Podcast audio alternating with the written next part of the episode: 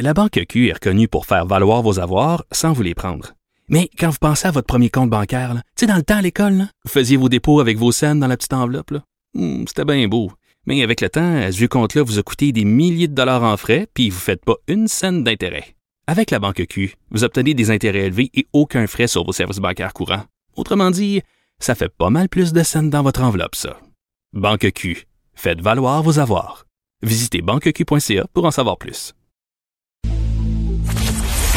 Si c'est vrai qu'on aime autant qu'on déteste, Martineau, C'est sûrement l'animateur le plus aimé au Québec.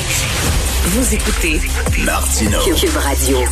Alors, Jagmeet Singh, le leader du NPD, a dit qu'il faut nationaliser tous les établissements de longue durée privés pour aînés.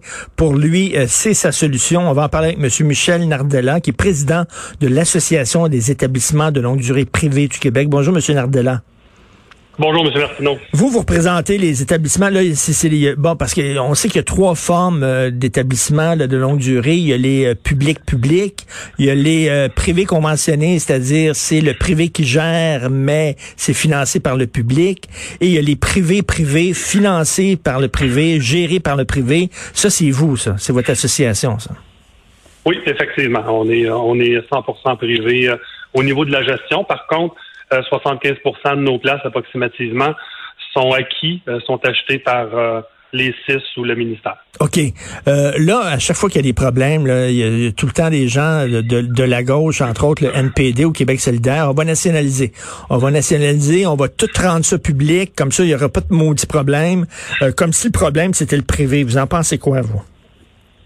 Ben, écoutez, euh, définitivement, c'est pas c'est pas le problème n'est pas le privé. Euh, je crois qu'avant de pouvoir juger sur la place publique euh, les établissements privés non conventionnés, il faudrait débuter en, le- en leur offrant euh, ou en leur donnant le même financement pour avoir ainsi la même structure organisationnelle, les mêmes ratios. Puis après ça, on pourra comparer. Là, présentement, la comparaison euh, euh, n'est pas appropriée du tout. Donc, non, écoutez, oui. Un des problèmes, c'est ça, c'est que vous n'êtes pas euh, financé comme les autres, euh, les autres résidences. Vous dites donc c'est quoi? C'est plus difficile d'aller chercher de la main d'œuvre. Vous avez moins de main d'œuvre. c'est- Vous devez euh, exiger davantage euh, d'argent de la part de vos de vos euh, pensionnaires, de vos résidents?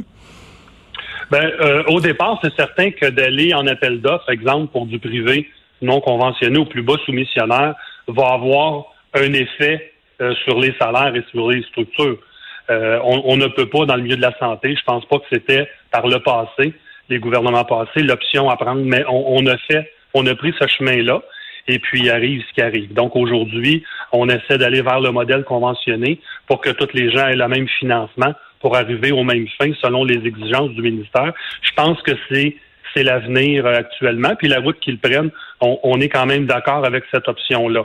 Mais par contre, si le grand public, je pourrais, je pourrais dire ceci, les professionnels qui travaillent dans nos établissements, que ce soit les professionnels, les infirmières, les médecins, font partie des ordres professionnels et ce sont les mêmes professionnels qui travaillent dans le milieu public, un peu comme les médecins dans les hôpitaux qui ont des, cul- des, des cliniques privées. Donc, c'est les mêmes professionnels. On donne pas des moins bons soins. Euh, eux sont guidés par, euh, par leur ordre et, euh, et ont un code de déontologie. Donc, euh, les soins sont corrects. C'est plus que les salaires qui créent une rotation de personnel et puis les ratios qui sont moindres que dans les établissements publics. Et ça, on, on est tanné. Et le ministère aussi est tanné. Est-ce que vous avez le même euh, cahier de charge, on pourrait dire, que les, les, les privés euh, conventionnés? C'est-à-dire, est-ce que vous êtes, vous devez respecter les mêmes euh, règlements que les privés conventionnés? Ouais, bon point, M. Martineau. Effectivement, euh, depuis à peu près 2006, 5 ou 6 que c'est commencé, euh, c'est débuté avec l'agrément et les exigences, étant donné qu'il qu'il y avait débuté à cette époque-là déjà des problématiques.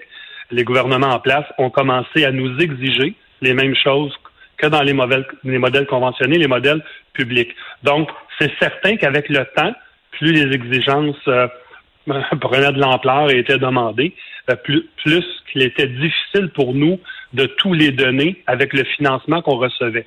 Il y a eu des ajustements depuis que la CAC est en place, et puis on les en remercie d'ailleurs, mais là, on est à une étape où on est, on est quand même, on est rendu à l'étape qu'on doit avoir euh, l'équité du financement pour, pour être capable d'avoir euh, des salaires euh, tous pareils. Donc, si je vous comprends, vous êtes prête à, devenir conventionné, c'est-à-dire là, financé par le public, mais géré par le privé.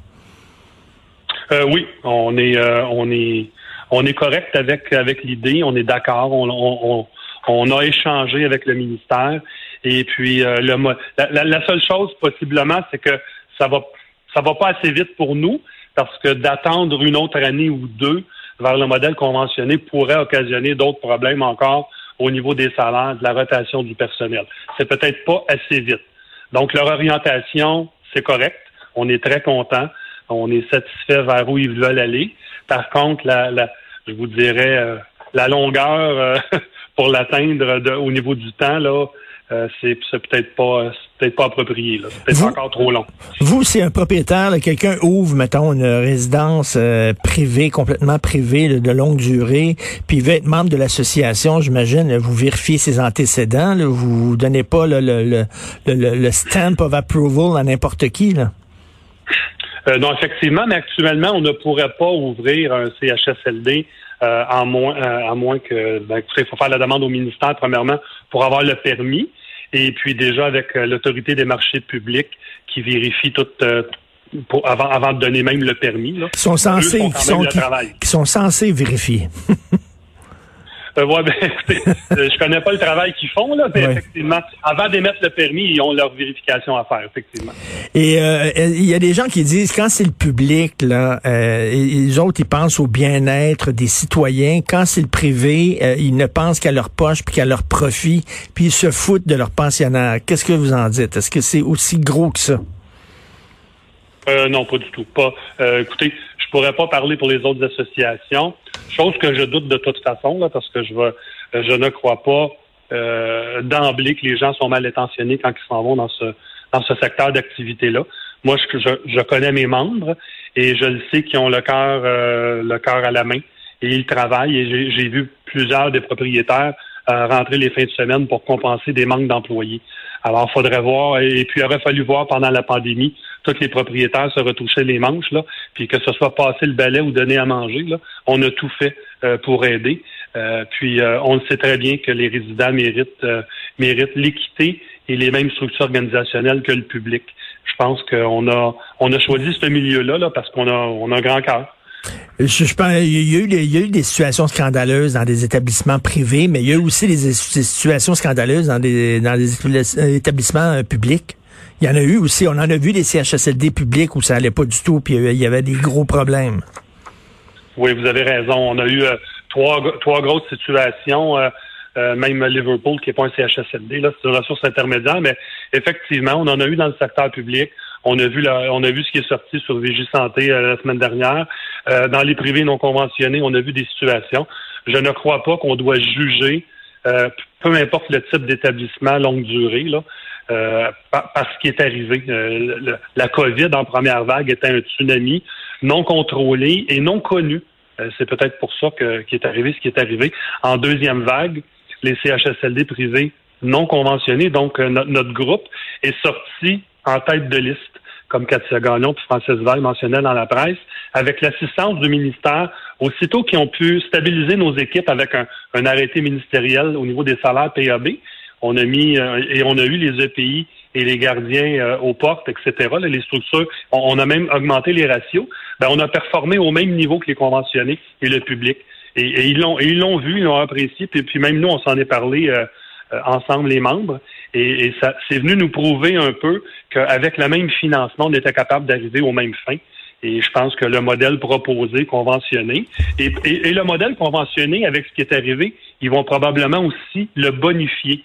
Ils veulent aller vers de l'excellence. Madame Blais veut aller vers de l'excellence. Monsieur Dubé, Monsieur Legault aussi. Donc, je pense que un genre de modèle conventionné 2.0 euh, qui, qui, qui, va probablement voir le jour là, avec le temps, euh, suite aux analyses, aux différents rapports de l'ordre des infirmières, collège des médecins, même la, protectrice du citoyen a, fait son rapport. Je pense que tout ça va être euh, au bénéfice des résidents. Je pense qu'on s'en va vers un, un modèle uniforme. Hmm. Ce modèle uniforme-là, il va être, pense qu'il va être euh, convenable pour tout le monde. D'ailleurs, j'imagine que vous avez vu déjà l'étude de l'Institut économique de Montréal qui disait que les, les meilleurs établissements privés, là où les gens semblaient les plus heureux, les pensionnaires, les résidents, c'était justement les privés conventionnés. Vous avez raison. Depuis dix ans, c'est ceux qui ont eu le plus haut taux de satisfaction le modèle conventionné, toutes catégories confondues dans toutes les circonstances. Là. Je vous dis pas qu'il n'y a pas un non conventionné dans une région qui n'a pas sorti plus haut ou un public, mais dans sa généralité au niveau de la province, le modèle conventionné est sorti en tête de liste. Vous avez raison. Donc, merci beaucoup, M. Michel Nardella, président de l'Association des établissements de longue durée privés du Québec. Merci. Merci, M. Martineau. Bonne journée.